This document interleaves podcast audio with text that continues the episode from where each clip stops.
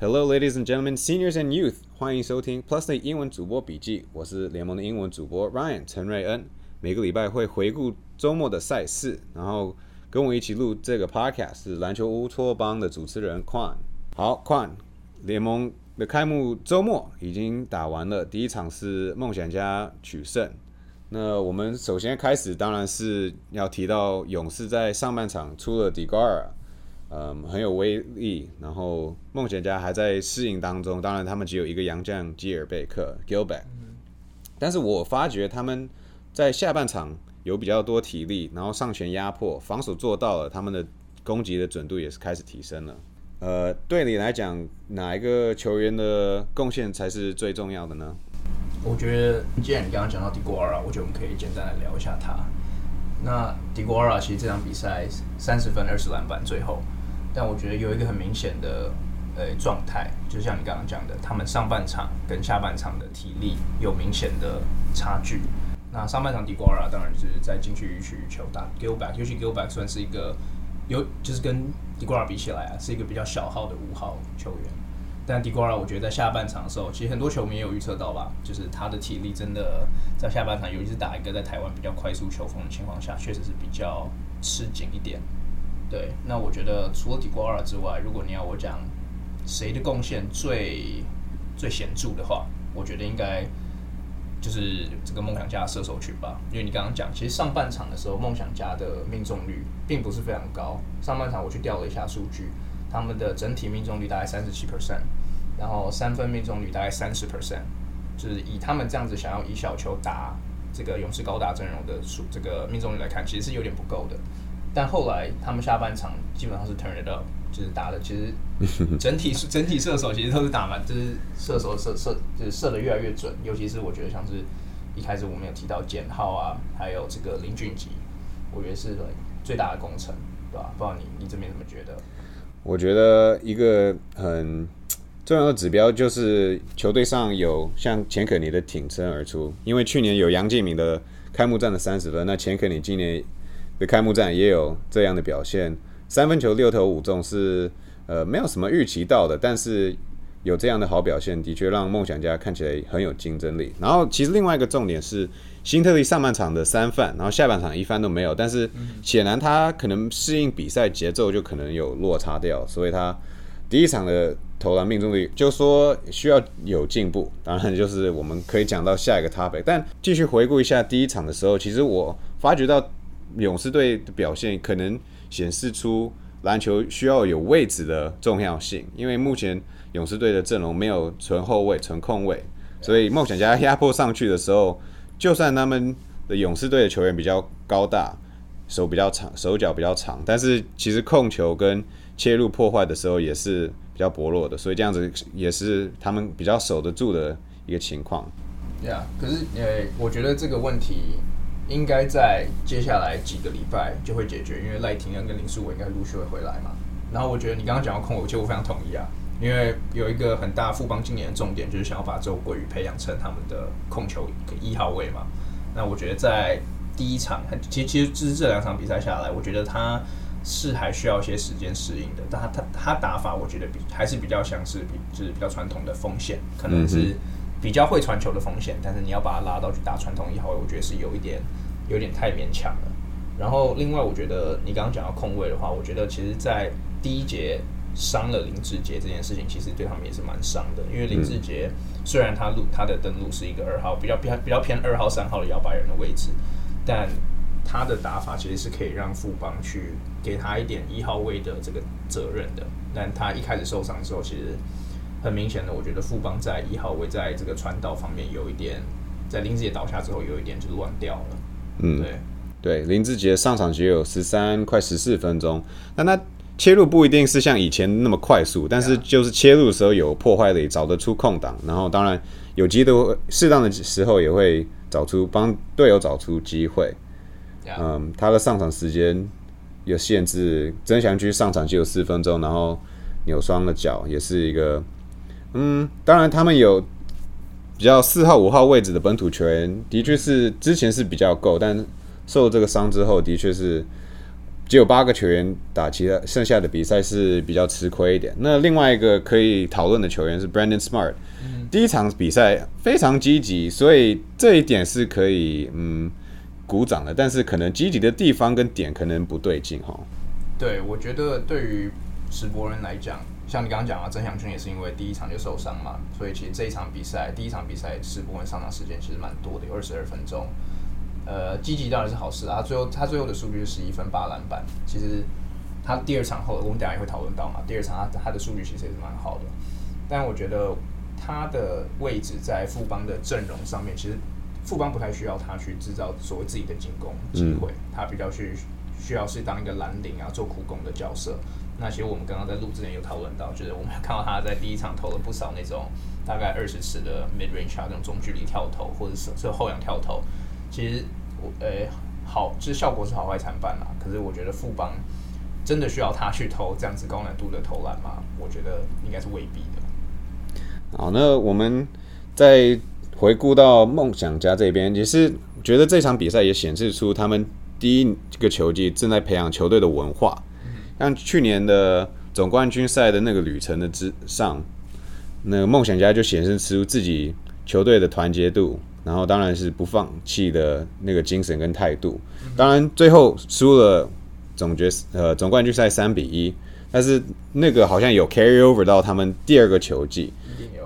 譬如说陈立焕先发，但是没有打很多时间，沃克还是在适应中。但整体来讲，球队就算落后了二十一分，还是在下半场还是很团结的把防守做好，然后创创造机会。虽然有些人可能会觉得他们赢了比赛庆祝有点太开心了，但嗯 I mean 这还是培养文化的一个大步啊。对，而且我觉得很多人会讲说，就是富邦跟这个梦想家对决，然后富邦其实最后只有八个人，可是你去想一下，其实梦想家只有一个洋将，所以其实我觉得最后其实是有 even out 啦，我我自己对啊觉得。对，那其其实我觉得你刚刚讲到那个梦想家，我想要再多讲一下钱肯尼，嗯因为我觉得钱肯尼今年跟去年比起来是有一个要紧，就是他看起来是又比去年更好了。尤其是我们，因为他们今年那个杨敬明就是走出嘛，就是已经不在队上了，就所以我其实觉得钱肯尼，包括你讲刚刚讲陈立焕这两个球员，应该在今年会去呃去压去揽去负担到更多去年杨敬明的重责得分的重责大任。那我觉得第一站钱肯尼得三十分，我觉得是一个很好的开始。对，然后最终的比数是很精彩的 finish 啊，对不对只差三分，所以勇士上半场大大幅度领先，然后梦想家哇第三节的四十一分，然后第四节也是赢了二十七比二十二，所以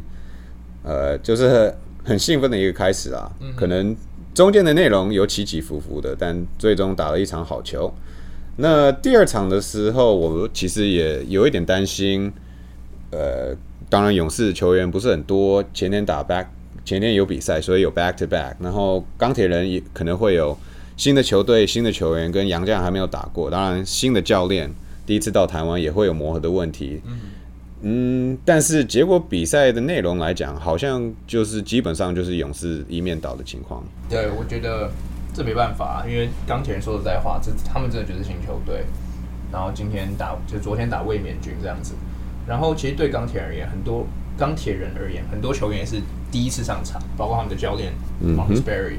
然后 Tucker 啊、Benson 这两个洋将也是第一次上场，所以我觉得对他们也磨合是其实是需要时间的啦。所以我觉得昨天那样子的演出，就算勇士只有八个人，我觉得应该没有说很多人非常非常的惊讶。对，然后他们有登录十二个球员，每个人都有上，每个人都有哇，就说讲超过 超过就是随便一颗球的时间，大家都有机会上场。但是可能一个重点是，Coach Barry 要说杨家要上场上场练体力，进入状态，但同时他也要培养新秀。然后最终他们其实面对了勇士，就是区域防守，因为体力啊，因为可能想到钢铁人可能外线不会那么的准，但其实况我想要是你守区域防守的时候，通常大家都想长大的时候就是你区域就是你哪个位置就是哪哪个区域，对。但是其实你到职业的等级的时候，你区域联防的时候还是要智有智慧的针对对手的射手，像塔克老师的外线就没有那么多空档，嗯哼。我觉得其实你刚刚讲到，就是很多人会讲区域防守很重要，就是所谓 coverage area，就是你要守的区域其实不只是你所负责那个区块而已。因为防守其实英文篮球有一个算谚语嘛，一个说法就是说 on a string。嗯，就是 NBA 不不管是 NBA 或者是不管是什么层级的防守，on the string 的意思就是说，当你一个球员一个防守者动位的时候，移位的时候，其他的四个人同时也会跟着你一起轮转，这样子才不会有就是球员可能遗失掉一个一个进攻者的情况发生。那我觉得这个东西就很吃所谓那个 chemistry，很吃你的这个这个诶化学效应、默契，化学效应，它是你的默契。对，所以我觉得就这就有点回到我刚刚讲到钢铁人一支新球队，还有一个就是很多人还要还要磨合的情况下，是会需要时间去去 develop 的。对，所以像 Tucker 只有三个三分进球，他的命中率的确还是要提高，但是只有十二次出手，可以觉得有可能还有机会，但是这样子再教一句英文，就 close out，就是外线的封阻的时候有做的很积极，所以迫使他往里面切，然后投中距离，他可能如果命中率一样的话，两分球的价值没有三分球好。那另外一方的吕正如的搭配，他也有出手十六次，命中率也不是很好，所以他们两个之间的配合，当然可能因为是球队的两个老大哥，所以可能会比较负担球队进攻方的那一面。但是其实其他的新建新球员也需要嗯找他们的机会，像蓝少辅就有一个好表现。对对，蓝少辅打蛮好的。但你讲到新球员，其实我我应该说是新秀啦，我会很想讲到陈佑伟这个球员，因为陈佑伟这个球员其实是我在热身赛的时候算我自己本身蛮看好的，就是在这个选秀里面，我觉得他应该是所谓传球视野最好的控卫。那可是我觉得在昨天看完他跟塔克的搭配之后，我觉得因为塔克说实在话是一个比较偏进攻型的后卫，然后他其实很需要长时间的有球在他手上。呃，在这样的情况下，陈佑伟很多时候就会变成一个无球跑位射手的状态。但我觉得这个跟他本身的球风又有一点背道而驰，就是其实你看到他没有球的时候，他常常不知道要干嘛。讲难听一点就是这样子。对，可是我觉得陈佑伟如果 Barry 想要去呃最大化他的效益的话，我觉得也许可以把一些更多的控球的责任给陈佑伟身上，反而让塔克去打一些无球跑位试试看。但塔克要愿意啊，当然塔克要愿意。这也是可能陈佑伟自己要培养出一个一个区块啦，就是定点的投篮，至少要达到某一个程度。他昨天四投一中，所以目前只是还好，但是他的确有持球，面对了那个区域防守的时候，他的切入的确是有一点效率。所以再观察一下陈友维跟嗯钢铁人的外线的搭配。对，嗯，其他球员当然是好像之前在热身赛的时候，至少在高雄那一站是打的比较团结一点啦。可能有新的教练，有杨将从隔离出来之后的磨合，还是有一个适应时间，所以可能是虽然说比较可惜，但的确是可能新球队会遇到的一个 obstacle。对，我觉得是这是没办法的啊、新球队就是要这样子交学费。对，那好了，那就可以说是蓝少府，可是我们可以可以讲是一个亮点。虽然他最终十二投五中是 OK 的，但是的确可能跟他大学的嗯经验来讲是一个大进步。好，那我们转移焦点到重点啦，勇士队只有八个人轮替，然后张根宇其实算是还在嗯也在自己本身也有伤，所以希望他。那个有可能的脑震荡不会再有什么恶化，但八个球员轮替，像蔡文成有先发，又打了三十八分钟，显示他身体保持的很好。虽然麦班他可能会一直衰，他那个 athleticism 不是最佳的。而他说的，他上半场没有打很好，他上半场其实有一点 struggle，就是命中率偏低。可下半场真的就是勇士打起来之后，他就跟着一起打起来，所以我觉得 credit to him。对勇士队其实上半场的命中率不是很好，但比赛最终百分之四十三的投投篮命中率，然后一百零七个出手是，嗯，比已经超越去年联盟 Plusly 的记录，但是某部分就是因为很多进攻篮板跟上篮放枪的状态，的确是也许可以说是可预期的啦，毕竟是 back to back 的状态。嗯，还有谁的表现是最好？当然，辛特利自己。在赛后的记者会，辛德利说：“我虽然得了三十七分，但是效率不是很好。当然，最终球队赢球，然后他可能不敢说，但是是蛮舒服的状态。赢球是才是重点，因为毕竟他们目标第一个目标是还是例行赛的排名第一名。对，这样子对他们在季后赛的这个 home court advantage 会打会比较好打一点啦。但我觉得我想要回到你刚刚有讲到一个，就是勇士。出手很多，就是他们抢很多进攻篮板这个情况。因为在在这场比赛里面，勇士是完全完爆了钢铁人的禁区，就是篮板篮板巩固的方面。最后是勇士抢了六十二个篮板，对上钢铁人五十一个。然后勇士队上一共有四个人得了抢了八个以上的篮板。我就觉得这个这个是一个蛮，这我当然啊，勇士去年本来就是联盟最强的篮板球队，但是我觉得如果我们要赢。钢铁人角度来看的话，要如何去巩固他们自己篮板？因为他们的本土球员的中锋，甚至外籍都是他们的中锋，其实并不是说身身高特别高大的，所以要怎么去 offset 其他对篮板的这个优势，或是钢铁人很大的一个重点。同时，钢铁人也有二十多、二十二次的失误，的确，你失误多，你没有抢到篮板，你的机会自然就少了。呃，那我们上一个 segment 谈谈到石博呢？第二场比赛就是比较有智慧的，嗯，担担任他自己的角色嘛，就是有时候苦攻，有时候就是找到比较靠近篮筐的机会，然后他也是生涯第一次 double double，也是可以佩服的一个表现了。是他生涯第一次 double double。的生涯第一次 double double，有点难相信，但因为他去年就是得分没有超过八一单场比赛啦，所以是一个好的现象。然后塞斯夫。我以为他比较会状况会比较好一点，但是防在防守端还是有他的功效啦。对，可是你不觉得其实 Benson 就是他们另与钢铁人杨将在于对抗赛车夫这件事，其实是还 OK 的。就是赛车夫想要背筐单打他，他其实都是顶得住的。只要在可可守的范围里面，Benson 其实看起来还 OK，但是可能到了外围的时候，Benson 的效益。就是在防守端，可能就是嗯，差塞斯夫，差还蛮多的，但可能还是隔离出来，还没有完全看到他完全一百分之百的 effort。对我印象中有几球塞斯夫在三分，就是想要 pump fake 的时候，Benson 其实很容易都会跳起来，然后塞斯夫就会切进去，所以其实这个这个还是要花点时间啊。然后我们再看每个 quarter 每一节的分数，也是勇士队每一节都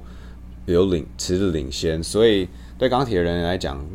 没有找到他们自己的机会去向梦想家压向前压迫，那也可是某部分 Tucker 跟 Benson 加入的球队，他们的节奏就是比较慢一点。但是 Tucker 自己本身不是就是百分之百会向前冲的后卫，然后 Benson 当然是还在练体能。对，然后